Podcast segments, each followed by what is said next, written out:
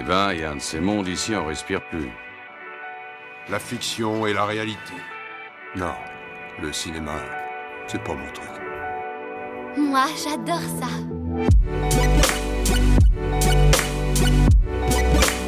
C'est vraiment un navet, ce film.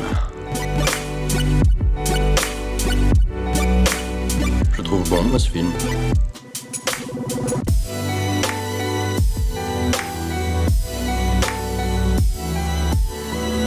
Te raconte. Voyons voir. Bonjour, bonsoir et bienvenue à l'Hôtel Adriano, le podcast où nous vous faisons découvrir ou redécouvrir le cinéma d'animation japonais. Je m'appelle Boris et comme d'habitude à mes côtés par écran interposé se trouve mon ami Julien. Julien, comment ça va pour ce tout dernier épisode de notre saison 1 Eh bah ça va super, et oui c'est vrai que c'est déjà euh, la fin de la saison 1 maintenant, on, est, on a tenu tout ce temps-là.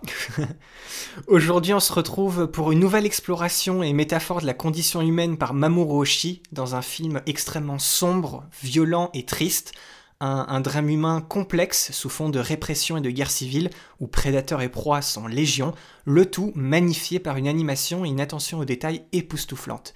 Épisode 29, donc consacré à Jinro, la brigade des loups, réalisé par Hiroyuki Okiura.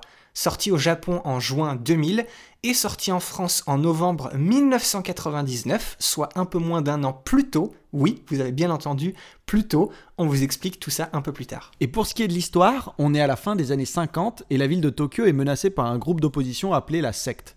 Kazuki Fuse, un soldat d'élite membre de l'unité Panzer, un détachement spécial de la nouvelle police de sécurité métropolitaine de Tokyo, à savoir la POSEM. Entraîné pour faire face à n'importe quelle situation, Fusée se retrouve cependant incapable de faire feu sur une fillette habillée en chaperon rouge et qui transporte une bombe. La fillette déclenche l'explosif et se retrouve pulvérisée devant ses yeux.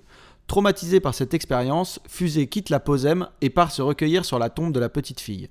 Mais il va y rencontrer la sœur aînée de celle-ci, une rencontre qui va bouleverser sa vie. Alors Julien, dis-moi, est-ce que tu l'avais déjà vu avant ce film? Parce que personnellement, moi, ce film-là, il est apparu sur mon radar que, en fait, au moment où on a créé notre liste, lorsqu'on a, on va dire, créé notre émission, il était en fait sur euh, toutes les listes des grands classiques du cinéma d'animation japonais. Et maintenant, je comprends un, tout petit peu mieux pourquoi. Eh bah, euh, moi non, je l'avais, je, l'avais jamais vu, euh, mais par contre, j'en avais effectivement entendu parler. Euh, bah, c'était du coup pendant le, festival d'animation d'Annecy 2019, l'édition. J'avais vu en fait qu'il était sur la programmation, mais que c'était pas du tout un film qui était nouveau. C'était une programmation qui était bah, du coup centrée sur le cinéma japonais, mais c'était un vieux film qui remettait au goût du jour. Du coup, je me suis dit, ok, il doit avoir quelque chose d'intéressant pour euh, bah, mériter en fait être remis au goût du jour et rebénéficier re en fait d'une d'une diffusion de nos jours quoi. Mm -hmm. Qu'est-ce que tu en as pensé toi Boris? Je suis curieux. Alors ce film en fait de mon côté ça a un peu été une, une expérience assez marquante. Je pensais pas du tout que j'allais être autant absorbé euh, que ça devant. Et, et, je dois t'avouer même que je suis toujours un peu en train de, de, le laisser décanter dans mon esprit, mais je considère déjà fermement que Jinro c'est un, c'est un grand film. Pourtant, on est, on est quand même quelque chose, on est quand même face à quelque chose d'aussi déprimant, voire d'une certaine manière plus que le tombeau des Lucioles. Et toi et nos auditeurs connaissaient déjà tout mon avis personnel sur le tombeau des Lucioles, donc tu vois, on partait pas, on partait pas gagnant. Mais là, en fait, je, je sais pas, j'étais vraiment dedans. J'ai adoré l'allégorie thématique qu'il y a tout au long du film. Je trouve vraiment l'histoire excellente. Il y a rien acheté, il y a rien de superflu tout est là pour une raison qui sert l'ensemble. En fait, je crois bien que c'est euh, potentiellement l'œuvre de Mamoru Oshii que je préfère à ce jour. Mais vu que c'est la seule qui l'a paralysé, je sais pas trop ce que ça veut dire. Peut-être que je préfère Oshii le scénariste et pas Oshii le réalisateur dans l'univers de quelqu'un d'autre. On va le voir d'ailleurs juste après, c'est lui qui a signé le scénario dans un univers qu'il a construit de toutes pièces. Et même si je préfère de très loin l'univers de Ghost in the Shell, je pense vraiment que Jinro c'est sa meilleure histoire. T'as une T'as une trame qui rappelle un peu Pat Labor, mais qui a une approche mille fois plus humaine et moins abstraite. Peut-être que du coup le contexte historique et le fait qu'on se concentre vraiment sur deux personnages, bah, ça aide beaucoup. Et euh, d'ailleurs, t'as un autre exemple de world building immersif à la Ghost in the Shell, mais plus subtil. Et cette fois, la réflexion philosophique, elle est très bien intégrée au film, elle est beaucoup moins théorique que dans Ghost in the Shell. Alors oui, forcément, c'est rempli jusqu'au cou de métaphores, du coup, ça aide pas mal. Mais, mais j'ai vraiment eu l'impression que c'était pas le film qui découlait d'une réflexion particulière, mais bien une réflexion particulière qui découlait naturellement du film. Je sais pas si c'est très compréhensible ce que je raconte, mais en gros, dans Pat Labor et Ghost in the Shell, on sentait un peu que, que Mamoru Oshii et Kazunori Ito, ils voulaient parler de quelque chose et ils ont construit un film autour pour un peu, y, entre guillemets, y forcer le sujet. Alors que là, dans Jinro, c'est pile comme il faut pour que l'intrigue se nourrisse de cette idée principale et de la métaphore thématique, ce qui fait que cette métaphore, elle devient en fait encore plus pertinente et cohérente tout au long du film. Enfin voilà, Jinro pour moi, il est, il est super bien construit, t'as un ou deux twists qui te maintiennent bien dedans. Et puis voilà quoi, oui, ouais, ouais, c'est pessimiste, c'est déprimant, mais je trouve que c'est un film qui est vraiment très marquant. Et je suis persuadé que c'est aussi grâce au, recul que j'ai maintenant, après avoir vu certains films de notre émission, que j'ai pu autant apprécier ce film qui, bah, du coup, sur le papier, n'avait rien de spécial pour, pour moi. Il n'y a rien qui m'attirait, au contraire.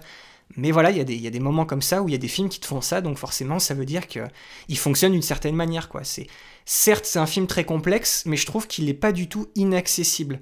Et puis, j'ai même pas parlé de l'animation. Là, on n'est plus dans le domaine d'Oshi, mais on est bien dans celui d'Okiura, qui a fait un taf absolument brillant. Je suis sûr que toi, toute cette petite minutie, cette attention au détail, ça a dû te faire vraiment pas mal d'effets. Et eh bah, effectivement, moi, j'ai. Bah, l'animation, euh, j'ai trouvé. Bah, je pense que j'ai fait beaucoup de liens euh, sur euh, cette minutie de l'animation entre d'autres films bah, dont on a parlé un peu, enfin plus tôt en fait dans, dans, l'histoire du podcast. J'ai beaucoup beaucoup aimé en fait les on va dire l'esthétisme très clean du film euh, au-delà de bon effectivement c'est très dark euh, voilà dans l'artistique mais dans la technique c'est en fait c'est bah, c'est une copie très très clean en fait. Très euh, voilà les traits sont les traits sont très gérés les mouvements sont très gérés bah, il y a une vraie physicalité des mouvements et ça c'est quelque chose qui m'a particulièrement plu. C'est-à-dire qu'on sent vraiment le poids des personnages on sent vraiment tout ça. Moi je partage pas ton avis sur le film en général. C'est un film j'ai peur d'avoir euh, compris vraiment où allait le film que à partir de le troisième acte, on va dire, du film. Mhm. En fait, j'ai commencé le film et disons que bon, c'est un film de lutte de pouvoir, hein, de voilà, de lutte de pouvoir, de tirage de ficelle dans dans les coulisses et tout ça. Et ça, c'est un c'est un genre de film qui euh, auquel euh, bah, je pense que mon désintérêt de base de ce genre de film fait que j'ai du mal à retenir et les noms et les statuts de chaque personne et les parties qui sont en train de se battre et tout ça en cause en fait. Mhm. Et donc du coup, il me faut en fait, j'attends le moment où genre le film va vraiment me prendre pour vraiment en fait avoir euh, commencé à vraiment retenir des choses euh, même en faisant des efforts dessus quoi. Mhm. Donc du coup là euh, disons que effectivement, j'ai beaucoup aimé l'univers, j'ai beaucoup aimé tout ça. On sent que c'est un univers. Je te rejoins totalement sur le fait que il y a rien qui est gratuit en fait dans le film. Tout est le film est beaucoup plus légitime que euh, un Pat Labor, enfin en tout cas que le Pat Labor qu'on a étudié et que le Ghost in the Shell qu'on a étudié, où vraiment on a l'impression que oui, on rajoute euh, une, un idéo, enfin vraiment genre ouais, tout, tout plein d'idées euh, sur une carcasse. Bah, c'est marrant parce que ça fait lien avec Ghost in the Shell, mais voilà, on rajoute sur une carcasse, voilà, et il y a une espèce de scission entre les deux qui est un peu pas naturelle. Ici, les deux sont parfaitement euh, bah voilà, mixés ensemble. Je pense que le principal souci que j'ai eu, c'est surtout. On a, on a d'un côté cette lutte de pouvoir et de l'autre côté la représentation des visages très. Euh, bah, on va dire très à la japonaise en fait, où les visages sont très proches les uns des autres, surtout que là on est dans quelque chose qui est bah, très sombre et du coup très réaliste et tout ça. Donc, bah, forcément, euh, voilà, parce qu'on vient, euh, voilà, Mamoru euh, délire, enfin, toute cette lignée Pat Labor et tout ça, on est vraiment sur quelque chose qui est très euh, réaliste et tout. Et donc, du coup, bah, les, les, personnages ont pas forcément, ils sont tous un peu liés dans une espèce de masse, et d'un côté, avoir cette espèce de bah de voilà lutte de pouvoir euh, dans l'ombre et tout ça. Et de l'autre côté ces personnages qui se ressemblent tous. Ça fait un peu pour moi au, au début du film ça fait un peu une boue que j'ai eu beaucoup beaucoup de mal à prendre. Et après au final je me suis rattaché en fait beaucoup au, bah tout ce qui était euh, on va dire plus euh, qui sortait un peu de l'ordinaire et où on était plus proche de. Euh, bah, dès qu'on a commencé à mettre la dimension du conte, c'est là où je pense que j'ai commencé à raccrocher les morceaux. Et vraiment, où après, j'ai compris en fait où allait le film, mais où du coup, j'ai regretté en fait de ne pas avoir euh, accroché dès le début, puisque la fin du film, je pense, m'a fait beaucoup moins d'effet que euh, si j'avais vraiment suivi les personnages bah, depuis le début en fait. Ouais, je, je vois. En fait, c'est pour ça que je disais que je trouvais ça peut-être mieux que, que Pat Laborde d'une certaine manière. C'est que Pat Laborde, pareil, c'est ce que tu dis, c'est ces luttes de pouvoir et tout ça, mais dans Pat Labor, il y avait un côté où les personnages, tu vois, c'était des pions, mais c'était encore plus, et ce que, ce que je disais tout à l'heure quand je parlais de, quelque chose d'abstrait, c'est que c'était vraiment une histoire sur, euh, on va dire, deux, deux, plus des points de vue que des personnes, alors que là, je trouve que Et en plus, c'est très, je trouve que c'est très bien fait dans Jinro. Le film commence par un exposition dump pendant 5 minutes où il t'explique tout ce que tu as à savoir pour comprendre, on va dire, les bases de l'univers. Exactement. Ce qui peut paraître un peu mal foutu, mais je trouve qu'au final, c'est très bien qu'il l'ait fait tout, tout au début pour qu'on se soit bien posé. Mais je trouve que dans Jinro, justement, il se concentre vraiment sur, bah, sur des personnes, sur des personnages et pas sur des idées. Ils arrivent à, à sortir des métaphores, des allégories depuis l'histoire et ses personnages, mais voilà, il se concentre sur des, sur des personnes en fait. Je trouve que c'est c'est bien, c'est fait beaucoup mieux en fait. C'est moins, moins abstrait, c'est moins théorique, euh, c'est plus humain en fait. On est, on est quand même dans une histoire qui, ça parle de, choses de déshumanisation, de nihilisme, mais je trouve que c'est quand même une histoire qui est franchement humaine. Ouais. C'est beaucoup plus concentré en fait, je trouve. Exactement. Bah, disons que les idées du film viennent pas parce que les personnages disent, mais viennent par ce qu'ils font et par le contexte en fait. C'est ça. Du coup, Julien, où est-ce que, où est que nos auditeurs peuvent trouver ce film s'ils sont aussi curieux et qu'ils ont envie de, de se tenter à, regarder euh, Jinro. Peut-être le premier film, ou enfin peut-être la première fois où on a des avis un peu différents. C'est vrai que d'habitude on se met souvent d'accord, mais là, t'as vu, il y a une petite approche légèrement différente. Donc euh, sympa. Exactement. Eh ben, euh, forcément, étant donné le, on va dire la moins grande, la, moins grande connaissance du film, euh, voilà, la moins grande notoriété du film, il est disponible bien évidemment dans les, dans les circuits euh, classiques, DVD, euh, Blu-ray, mais bon, après, il ne reste que là où vous trouvez vos films, hein, bande de boucaniers. En rappel, hein, on cautionne toujours pas le piratage, hein, mais il permet d'accéder facilement à des pépites du coup un peu plus obscures, comme le film d'aujourd'hui, pour les découvrir, se faire sa propre opinion et se forger sa propre culture. Oui, et je trouve que pour, pour le Jinro particulièrement, ça, ça vaut le coup en fait plus qu'un film historique, c'est un peu ce que je disais tout à l'heure, c'est un drame humain et je trouve qu'il y a vraiment une, une vraie puissance qui s'en dégage. C'est un film qui est vraiment très puissant dans ce qu'il propose thématiquement et visuellement, c'est un film qui est vraiment techniquement exceptionnel, en plus remis en contexte pour son époque. Hein, c'est un film de 99. C'est un film sophistiqué qui arrive à marquer l'esprit de, de, ceux qui le regardent. Oui, ça c'est clair. Et on peut dire aussi qu'avec Ghost in the Shell et Perfect Blue, Jinro, la Brigade des Loups, c'est le dernier membre éminent de cette nouvelle vague de films japonais qui ont secoué le paysage du cinéma d'animation à la fin des années 90 avec un ton et des thématiques complexes et résolument matures où la violence et l'action ne sont pas l'objet de toutes les attentions. C'est exactement ça. Et puis du coup, maintenant, avant de nous lancer, petit avertissement à tous ceux qui souhaiteraient découvrir complètement ce film par eux-mêmes, eh bien c'est maintenant qu'on va justement vous laisser à votre visionnage. Et du coup, on dira rien de plus hein, pour ne pas vous saboter votre première impression, et on espère vous retrouver tout de suite après pour que vous puissiez en apprendre plus avec nous et aller plus loin sur le film. J'espère que tu te rends compte de ce que je fais. Rien ne peut sortir du bureau, absolument rien sans avoir reçu l'aval du chef Muroto. Et en plus, il déteste littéralement l'unité Panzer. Rien que le fait de venir te retrouver ici, je risque très gros. Ils peuvent très bien décider de faire une enquête sur moi. Désolé. Oh, et puis après tout, ils m'ont toujours pris de haut pour la seule raison que je viens de l'académie militaire. Je ne vois pas pourquoi je continuerais comme un imbécile à leur lécher les bottes. Je peux très bien faire ça pour toi quand même. Tu es le seul ami qu'il me reste depuis que je suis parti de l'académie. On a réussi à faire parler quelques terroristes qui ont survécu. Sans eux, ça aurait été difficile. On avait du mal à identifier la fille. La déflagration était gigantesque. Il n'en restait pas grand-chose après l'explosion. Alors, qu'est-ce que tu comptes faire? Elle a fait sauter la bombe juste sous tes yeux. J'imagine très bien ce que tu dois ressentir, tu sais. Et tu n'as pas à te sentir responsable de sa mort, c'est comme ça. Il n'y avait rien d'autre à faire. Tous ces terroristes ont leur propre logique. Elle est parfaitement cohérente, même si elle nous échappe. C'est elle qui les pousse à commettre des crimes, à tuer, et quand il n'y a pas d'autre issue, parfois à se suicider. Nous aussi, nous avons notre logique à nous. Et dis-toi bien qu'en d'autres circonstances, ça ne se serait pas déroulé comme ça. Ça aurait pu très bien être toi qui y passe. Je voulais tirer. Hmm? Je voulais vraiment lui tirer dessus. Alors pourquoi tu ne l'as pas fait? Alors comme d'habitude, on va commencer avec euh, le contexte euh, du film. On vous l'avait raconté vite fait dans notre épisode 21 sur Pat Labor 2, à la fin des années 80 et au début des années 90, justement entre la production des séries d'OVA et des films Pat Labor, Mamoru s'était tenté à la réalisation de films en live action, en commençant par The Red Spectacles en 1987 et Stray Dogs Kerberos Panzer Cops en 1991. Ces deux films qui font partie de sa saga multimédia des Kerberos. Ça regroupe des fictions audio pour la radio, des mangas, des comics et bien entendu des films qui partagent tous le même univers euh, de thriller politique basé dans une uchronie euh, post-seconde guerre mondiale. On en reparlera euh, en détail un peu plus tard de ça. Ce qui est finalement devenu Jinro, la Brigade des Loups, c'était quelque chose qu'Oshi prévoyait depuis cette époque. À la base, c'était censé être le dernier film de sa trilogie live-action dans l'univers de sa saga Kerberos mais euh, la production n'a pu commencer que bien après la réunion avec la société de production Bandai Visual, qui au final déboucha sur le, le projet Ghost in the Shell. Il ne pouvait pas travailler sur un film live action et un film d'animation aussi conséquent et important pour lui à la fois, et donc euh, Oshi décida que cette dernière partie de sa trilogie serait finalement réalisée en animation.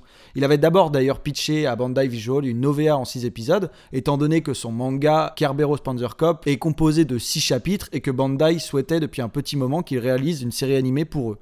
Bandai Visual accepte et autorise le début de la pré-production de cette série sous couvert que Oshi se concentre d'abord sur la réalisation de Ghost in the Shell. Et la production de ce projet s'est ensuite radicalement transformée juste après l'impact mondial qu'a eu Ghost in the Shell. Il était maintenant question de faire un, un film d'animation pur et dur et non plus une série. Le distributeur anglais-américain Manga Entertainment souhaitait un, nouveau succès de ce calibre-là, et euh, ils avaient vu le potentiel du manga de Hoshi après son adaptation en, anglais et son exportation en comics via la maison Dark Horse en 1994. Mamoru ne pouvait pas enchaîner directement sur ce nouveau film après Ghost in the Shell et il a dû en fait laisser sa place de réalisateur. C'est quelque chose qui l'a un peu euh, frustré. Il a contacté euh, Kazushika Kaze, qui était le directeur d'animation sur Patlabor 2 mais ce, celui-là, ce dernier, il n'était pas du tout intéressé par le poste de réalisateur à ce moment-là. Et du coup, il décida finalement que ce film devrait être une première réalisation pour l'un de ses protégés, et il s'est tout naturellement tourné vers Hiroyuki Okura, qui avait travaillé aux côtés d'Oshi sur le premier film Patlabor en tant qu'animateur clé, en tant qu'assistant superviseur de l'animation sur Patlabor 2, et en tant que Cara designer, superviseur de l'animation et layout artiste sur Ghost in the Shell. Et donc vous comprenez pourquoi Oshi le considérait comme le plus apte au sein du studio production IG, il connaissait ses ambitions de réalisation et son appétence pour la création de drames sérieux. Et c'est un choix sur lequel tous les partis concernés sont tombés d'accord d'ailleurs. Voilà, Mamoru Oshii en fait il n'a jamais voulu écrire des films sans pouvoir les réalisé derrière, mais l'idée de travailler aux côtés d'Okiura pour ce film, bah, ça a pas mal changé la donne pour lui. Sauf que ce n'était pas vraiment le plan prévu par Bandai Visual, qui souhaitait voir Kazunori Ito au script, le scénariste original des deux films Patlabor et de Ghost in the Shell. D'ailleurs, Oshi savait pertinemment qu'Ito allait refuser, puisque ce dernier n'avait pas vraiment accroché à l'univers de la saga des Kerberos après avoir écrit The Red Spectacles en 1987. Oshi a donc dû faire tout ce qu'il pouvait pour qu'on lui confie au moins l'écriture du scénario, ce que Bandai Visual accepta après le refus de Ito. Oshi étant l'auteur du manga original, personne ne pouvait vraiment s'opposer à cette décision. Ça, ça a quand même été une expérience qui resta assez frustrante pour Oshi, puisqu'il a déclaré un peu plus tard que, euh, en fait, dès le moment où on écrit, on a envie de réaliser. et puis voilà, il, il, réalise et il accepte le fait que le résultat final, ce sera la vision d'Okyura et de son équipe et pas la sienne.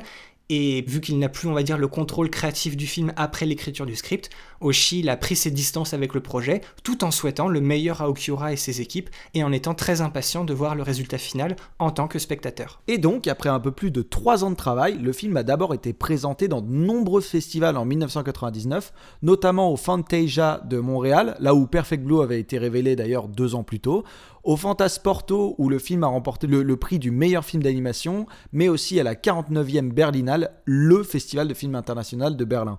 Il a été également présenté au marché du film lors du festival de Cannes euh, cette année-là, ce qui lui a permis, après cette projection, de rejoindre le club très fermé des films d'animation japonais, étant sorti en salle française avant celle du Japon, puisque Jinro, la Brigade des Loups, est sorti chez nous en première mondiale le 17 novembre 1999, alors que les Japonais ont dû attendre le 3 juin 2000. Alors, bon, le film, il n'a pas eu autant de succès et on va dire le même impact que Ghost in the Shell au Japon et dans le monde entier, mais Jinro, il est toujours considéré aujourd'hui comme le meilleur volet de la saga Kerberos au cinéma, et aussi c'est de loin le volet le plus connu en dehors du Japon. Et c'est également un film toujours reconnu aujourd'hui pour le ton, la profondeur et la subtilité de son histoire, ainsi que pour les détails et la qualité de son animation à l'époque. D'ailleurs, en parlant bah, du coup d'histoire et tout ça, on va passer sur le, chapitre sur l'histoire et les thématiques. Et avant de s'attaquer au film lui-même, on est obligé de parler de l'univers de la saga Kerberos pour bien comprendre les différents enjeux et les thèmes qui y sont développés. Oui, alors le monde de la saga Kerberos, ce qu'il faut savoir, c'est que c'est une uchronie, c'est-à-dire que c'est une histoire alternative à celle que nous connaissons. C'est un procédé qui permet de tester les limites de ce qu'on peut dire sur le passé et comment on peut le dire. En fait, il y a certains événements historiques qui ont été changés et euh, c'est devenu dans la saga Kerberos, en fait, c'est ce qu'on a appelé des incidents. Les Japonais ont rejoint les Alliés pendant la Seconde Guerre mondiale, et non l'Axe. Les Allemands ont remporté la bataille de Stalingrad, ce qui signifie que l'Allemagne nazie n'a pas été mise en déroute sur le front russe.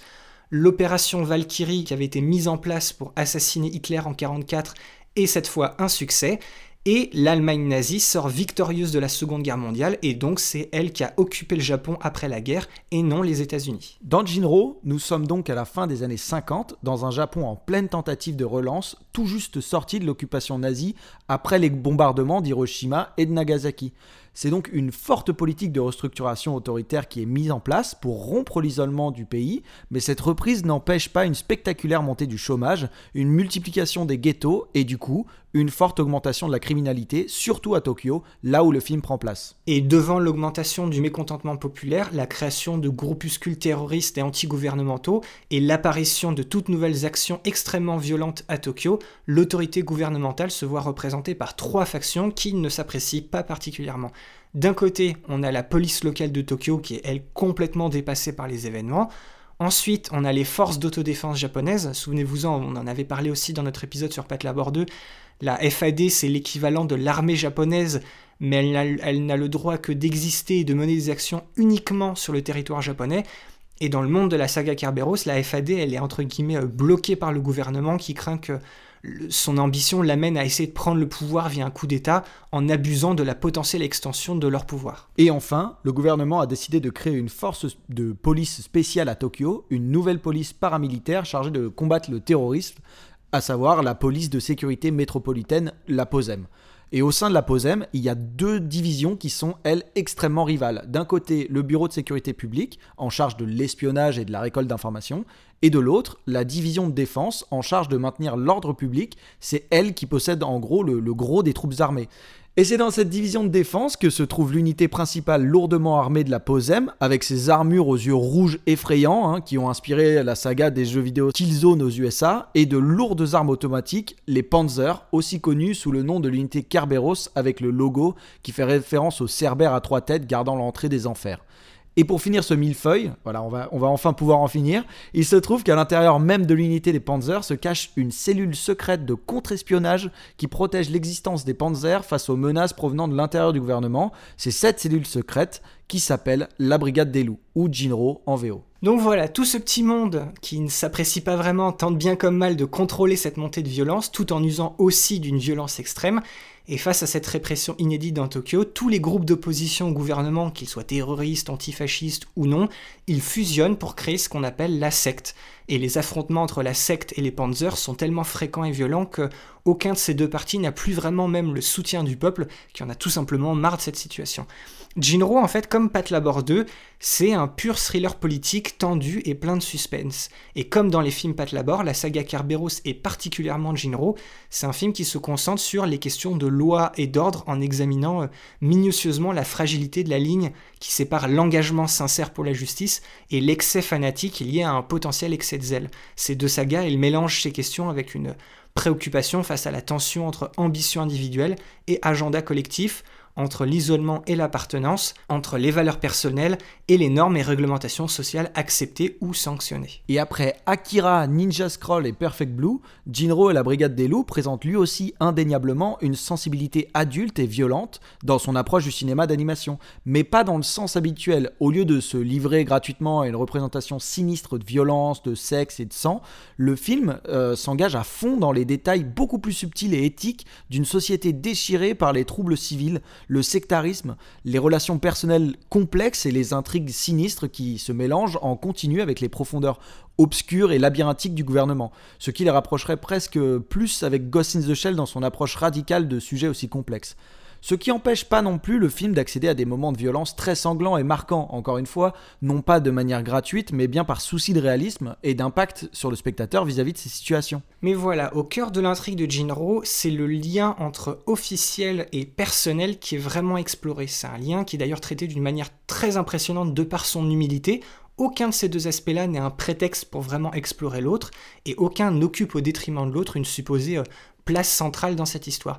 Le fer de lance de ce récit, ça se trouve dans la psychologie du personnage principal, Fusée, membre de l'unité Panzer complètement traumatisé après le suicide d'un enfant sous ses yeux au tout début du film.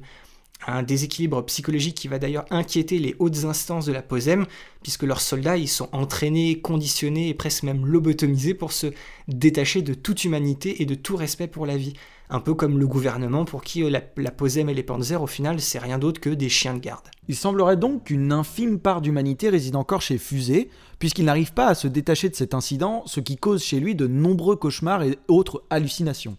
Dans son film, Okiura ajoute donc en plus la dimension psychologique de la guerre en traitant de ce syndrome de stress post-traumatique qui ravage progressivement le mental d'un homme renfermé et se questionnant sur lui-même. Parce que oui, dans Jinro, la déshumanisation ne passe pas que par les tueries sans remords, mais aussi par le détachement de la vie en société ou le renfermement sur soi. Et à travers Fusée, on a le portrait amer de quelqu'un qui ne parvient pas ou plus vraiment à se faire une place dans le monde. C'est en rencontrant Kay, la sœur aînée de la petite fille qui se suicide au début du film, que ce trouble va s'intensifier chez Fusée, mais c'est aussi ça qui va lui donner une sorte de nouvelle mission. Kay, elle lui demande d'accepter ce qui s'est passé avec la mort de sa sœur et de considérer ça comme un, dégât collatéral, certes regrettable, mais forcément lié à leur travail respectif. Kay, à ce moment-là, elle est à la recherche de quelqu'un pour la réconforter et lui apporter des réponses, et Fusée sera donc en fait en quête de rédemption. Tout le film va tourner autour de cette relation un peu étrange entre deux personnes complètement désincarnées, qui n'ont plus d'idéaux et qui semblent accepter la cruelle fatalité du monde dans lequel ils vivent.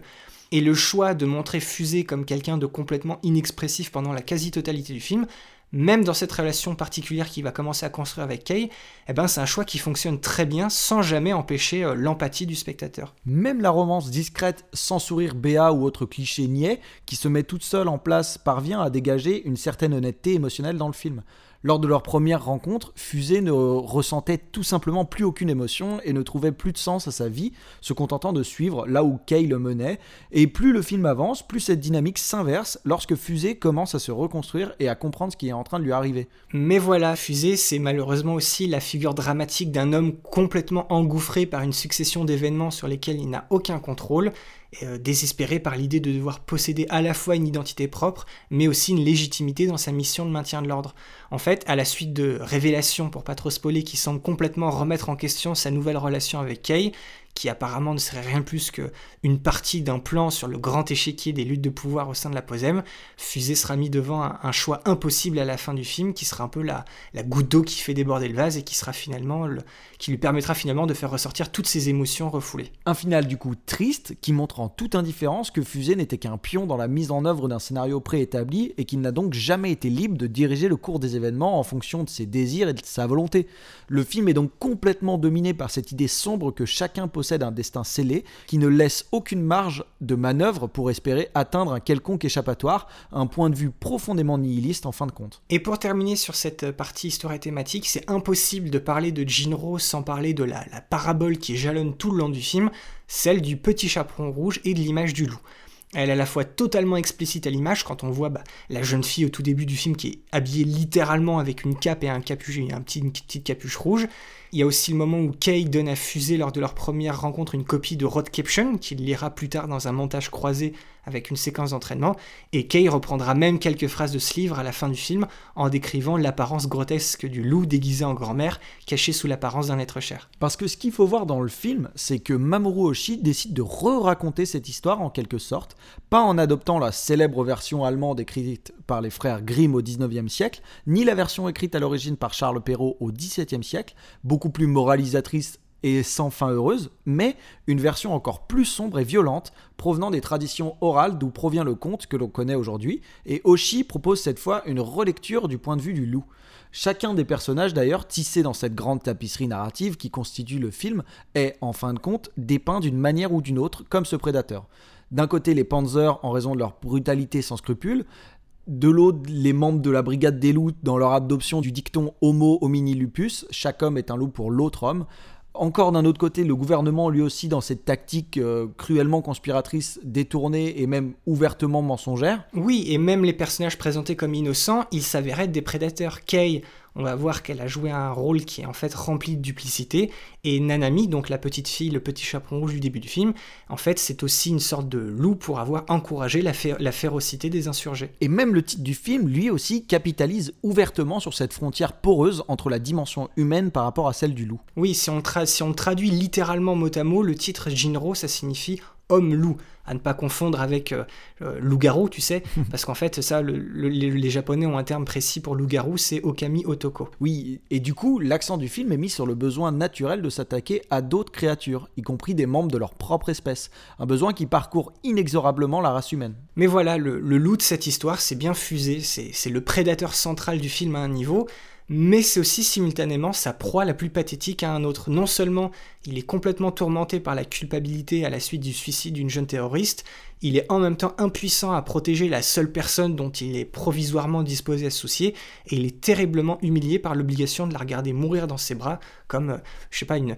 sorte d'agneau sacrificiel d'autrefois. Hmm. L'épilogue du film, en fait, la fin du film, elle empêche toute rémission possible pour Fusée. Oui, il n'a plus d'échappatoire ni issue de secours vers un salut, et il choisit de redevenir un loup, un prédateur au sens littéral du terme, ou plutôt de rester un loup, puisque son supérieur confie, lors d'une scène, qu'on ne peut renier ses instincts bestiaux une fois qu'ils sont mis à jour. Un final qui, à l'image du reste du film en rétrospective, montre l'image d'un monde où personne n'est réellement blanc comme neige et innocent, et que la destruction n'est que la conséquence inévitable d'une action aussi bienveillante soit-elle, puisque dans cette société de prédateurs et de proies, il devient très difficile de faire la différence. Mère, que vous avez de grands yeux. C'est pour mieux te voir, enfant. que vous avez de grandes griffes. C'est pour mieux t'attraper, mon enfant. Mère, que vous avez de grandes dents.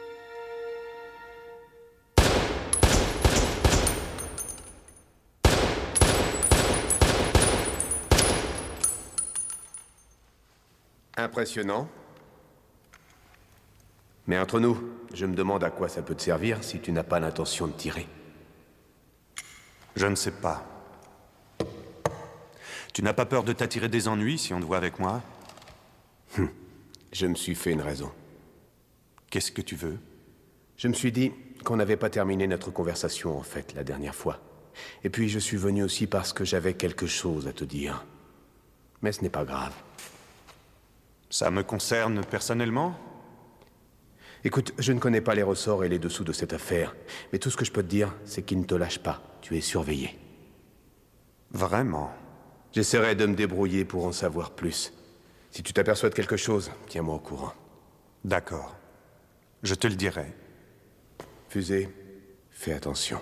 On peut donc enchaîner sur une petite discussion euh, esthétique et réalisation. On vient de voir que Jinro fait partie de cette avant-garde de films qui ont démontré tout le potentiel narratif et l'ambition thématique du cinéma d'animation japonais à l'orée des années 2000.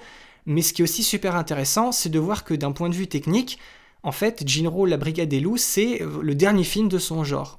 En fait, avec ce film-là, Hiroyuki Okiura, il va réaliser le dernier film d'animation de cette échelle entièrement créé à l'aide de cellulos dessinés à la main. C'est un projet d'envergure pour lui parce qu'il n'avait encore jamais travaillé, on va dire, sur un long métrage ou un projet qui dépassait les 10 000 cellulos. Et en tant que grand défenseur de cette animation traditionnelle, il fit ce choix pour un résultat qui nécessita 3 ans de travail et un peu plus de 80 000 cellulos. Mamoru Oshii, qui décrivait Okiora comme quelqu'un d'allergique aux ordinateurs, avait d'ailleurs déclaré que s'il avait été en charge de la réalisation, il aurait utilisé l'animation par ordinateur tout autant que sur Ghost in the Shell, et qu'il ne lui aurait fallu même pas 30 000 cellulos dessinés à la main. Tout ceci n'empêche pas que tous ces cellulos ont été traités par la suite avec des logiciels sur ordinateur pour améliorer certains effets visuels, certaines textures ou encore certains mouvements. Et c'est là qu'intervient un des gros points forts du film, c'est son approche cinématographique. On, avait commencé à parler dans certains de nos derniers épisodes mais euh, avec, le temps, il y a certains réalisateurs qui sont vraiment dégagés par leur volonté d'un rendu cinématique pour aller au-delà du format euh, film d'animation pour asseoir une, certaine légitimité, si on veut, dans leur choix de mise en scène. Ici, à la limite, on pourrait reprocher un peu une certaine rigidité des images trop statiques, mais c'est facilement contrebalancé par la composition et par la richesse de ces images qui rendent vraiment les, les, quelques rares mouvements de caméra encore plus prenants et captivants et qui souvent en plus donnent énormément de profondeur aux images au lieu de simplement jouer sur leur taille avec juste des travelling latéraux. D'autant plus que ces images font preuve d'une grande variété de points de vue qui sont réunis avec un montage plus que solide qui sait à la fois se faire oublier et se faire remarquer. Oui, on est face à un film qui a réellement la capacité de rendre chacun de ses visuels frappants et évocateurs pour tout naturellement les, les mettre au service du récit aussi bien pour exprimer les différents rapports de pouvoir ou les états d'esprit des personnages, que pour souligner le, lyrisme des scènes et toutes les métaphores dont on vous a parlé un, peu plus tôt dans cet épisode. Et donc, pour son époque, Jinro n'est peut-être pas le film le plus expérimental, mais c'est encore un exemple d'un film ambitieux et vraiment spectaculaire, alors qu'on n'est pas dans du fantastique ou de la science-fiction poussée. Ici, c'est bien l'ambiance et la recherche du détail qui donnent vie à chaque scène. Et cette recherche du détail, elle passe d'abord par l'animation des personnages qui regorgent de détails réalistes, qui élèvent les moments les plus calmes et émotionnels du film, et qui nous absorbent complètement dans l'histoire c'est un des aspects qui montre vraiment le, le, travail passionné des équipes d'animation. Il faut avouer que le dessin assez pauvre des visages, c'est ce qui se rapproche le plus d'un vrai défaut technique dans le film. Mais c'est un défaut qui est complètement éclipsé par l'approche réaliste des mouvements et des comportements, directement dans la lignée des films de Takahata comme Le tombeau des Lucioles ou Souvenir goutte à goutte. On y retrouve toute cette attention aux petites mimiques et aux petits gestes qui caractérisent infiniment bien les personnages, qui leur donnent du volume et une présence réaliste à l'image. On voit surtout ça à travers le personnage de Kay, quand par exemple un coup de vent lui fait légèrement cligner des yeux, quand elle tremble sous la pluie, ou encore quand une mèche de ses cheveux tombe devant son oreille pendant qu'elle marche et qu'un instant plus tard elle les remet naturellement en place. C'est des moments et des gestes extrêmement superficiels, mais le fait que ce soit animé d'une manière si naturelle et presque casual démontre clairement tout ce souci du détail et toute l'attention portée à l'animation dans ce film. Et même avec cette approche quasiment, on va dire, photoréaliste de l'animation des mouvements, eh ben, il reste quand même au cœur de la communication émotionnelle des personnages. C'est un peu dans la pure tradition d'un certain type de théâtre, le théâtre no, où les mouvements corporels et les rapports de position et de posture sont beaucoup plus importants et chargés de sens que les mots. Et c'est intéressant d'ailleurs de voir que Fusée et Kay, au final, ce sont les personnages avec le moins de dialogue dans tout le film, et pourtant, on a vu que c'est leur relation qui est centrale dans Jinro, ce qui prouve encore une fois l'importance de cette attention du détail dans l'animation. Et l'autre composante qui donne vraiment vie au film, c'est le travail visuel qui nous plonge dans l'ambiance de ce Tokyo de la fin des années 50, post-occupation par les nazis. Et le visuel le plus caractéristique et marquant du film, c'est à 100% le design des membres de ces soldats sans visage en armure qui constituent l'unité Panzer. C'est un design qui dégage énormément de puissance et d'effroi. On n'est pas du tout face à un Stormtrooper avec une armure en plastoc qui est KO après un coup de bâton en bois. Oui, là je parle des Ewoks.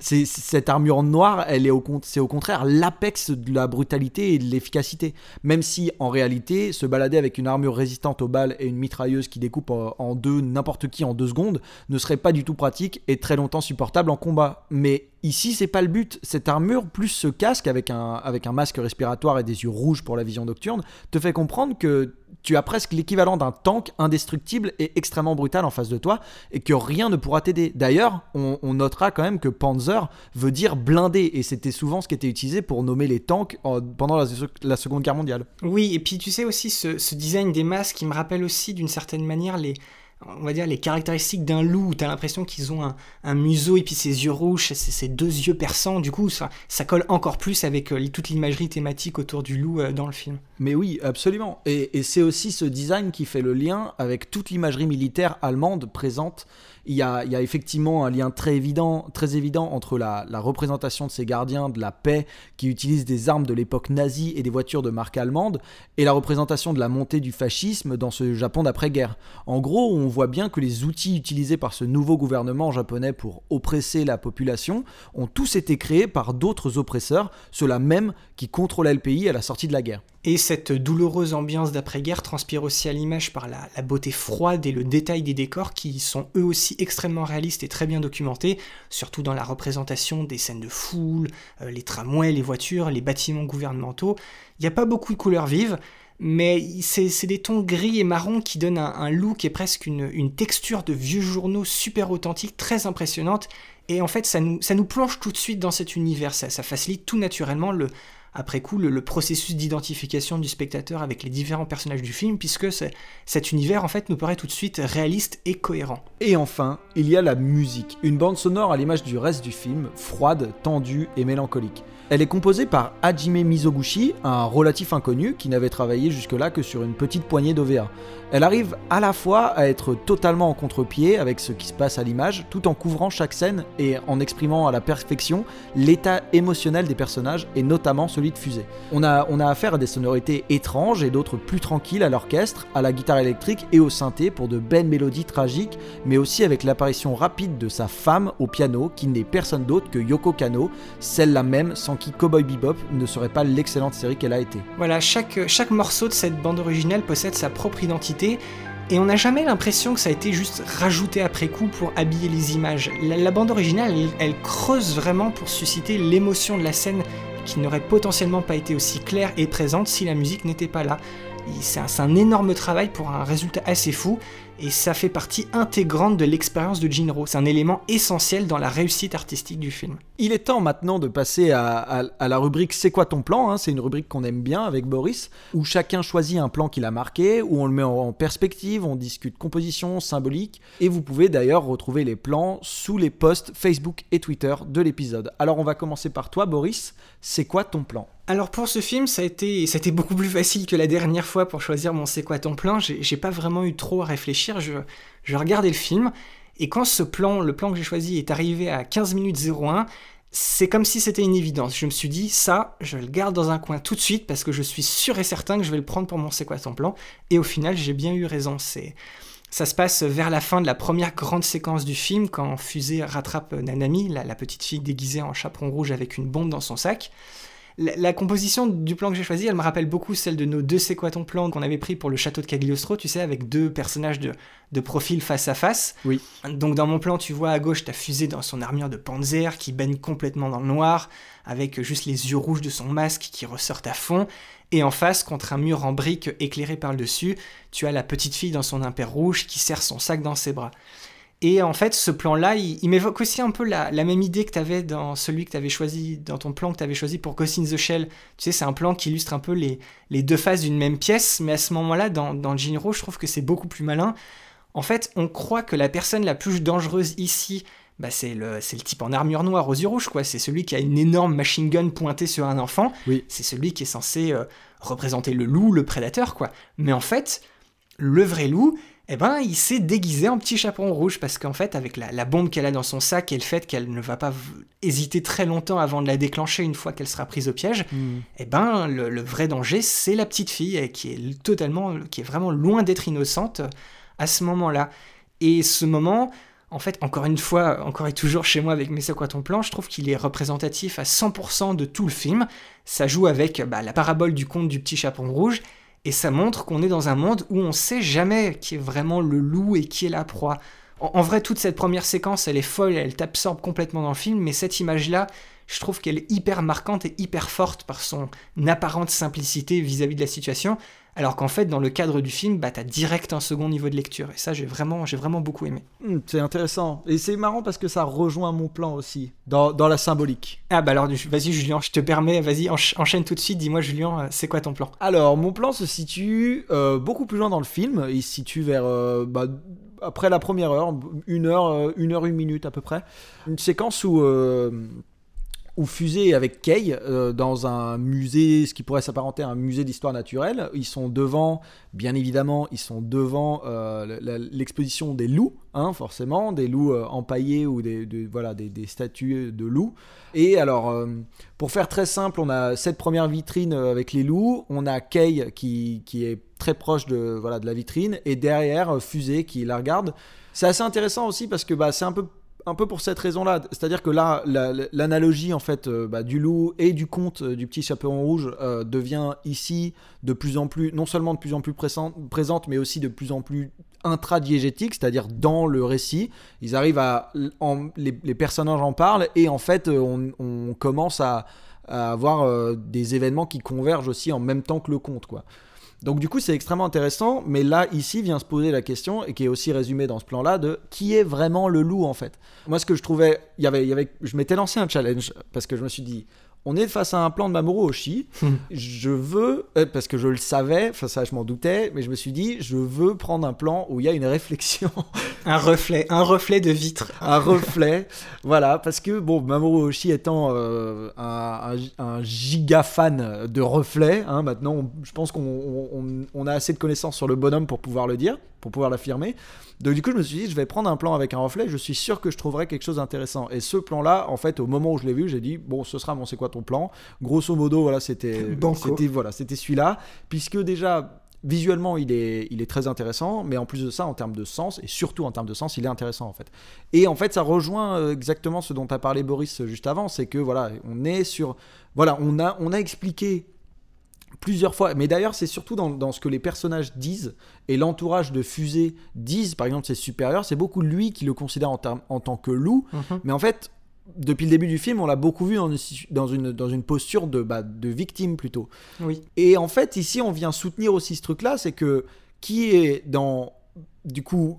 En, en projection, qui est dans, dans, le, dans la même vitrine que les loups, c'est euh, Kay et pas Fusée en fait. Fusée il est derrière et en fait là ici on est toujours en train d'entretenir ce mythe que Fusée euh, n'a pas vraiment les compétences pour, euh, pour gérer ce qui lui arrive en fait. Il n'est pas en contrôle. Il n'est pas en contrôle du tout. Et au final, malgré le fait que, bon, on verra plus tard que les choses se retournent assez vite, et il y a pas mal de, voilà, de twists sur, en général, la place des personnages dans le, dans la grande, dans le grand schéma des choses. Mais ici, voilà, c'est moi, c'est vraiment quelque chose qui vient... Mais du coup, c'est marrant parce que on a ouais, à peu près trois quarts d'heure de différence euh, dans, dans, le film et, nos deux plans font, bah, se font écho en fait. Et euh, bah, je, trouve ça, je trouve ça cool. Non, mais c'est ça, ça, montre, c'est ce que je disais dans mon avis et que tu as aussi euh, dit dans le tien après, c'est que tout au long du film, tu vois, c'est un film qui, qui, a trouvé son idée, sa parabole, et qui va le creuser de plein de manières différentes, mais tout ça fait ça fait ça fait toujours sens et voilà. Il n'y a pas que au début du film, voilà une toi une heure après, tu retrouves d'autres visuels qui racontent pareil cette cette idée-là. Et tu vois, je trouve ça marrant que tu dises que tu as cherché à tout prix un plan de, de réflexion parce que c'est Mamoru Oshii qui est derrière, mais tu vois, la preuve, Mamoru Oshii n'a pas réalisé ce film, mais c'est comme c'est un de ses plus proches protégés, quelqu'un qui a énormément travaillé avec lui, et eh ben tu vois que ça, bah voilà, ça a déteint. Bah oui, bien sûr. Okiura, il a réussi quand même à, claquer un petit plan avec une réflexion euh, super symbolique comme ce que faisait euh, Mamoru Oshii. Et ça c'est beau. et ça c'est beau.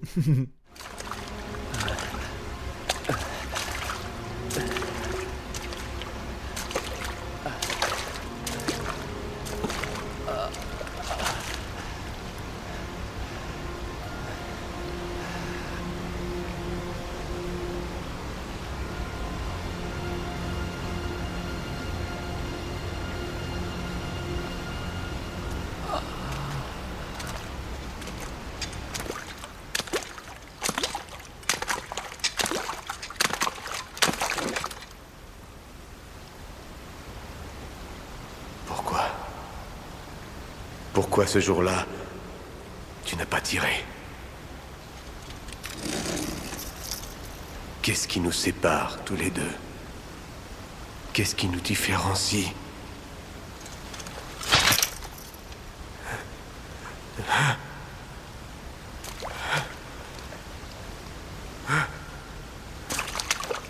Toi, tu es encore humain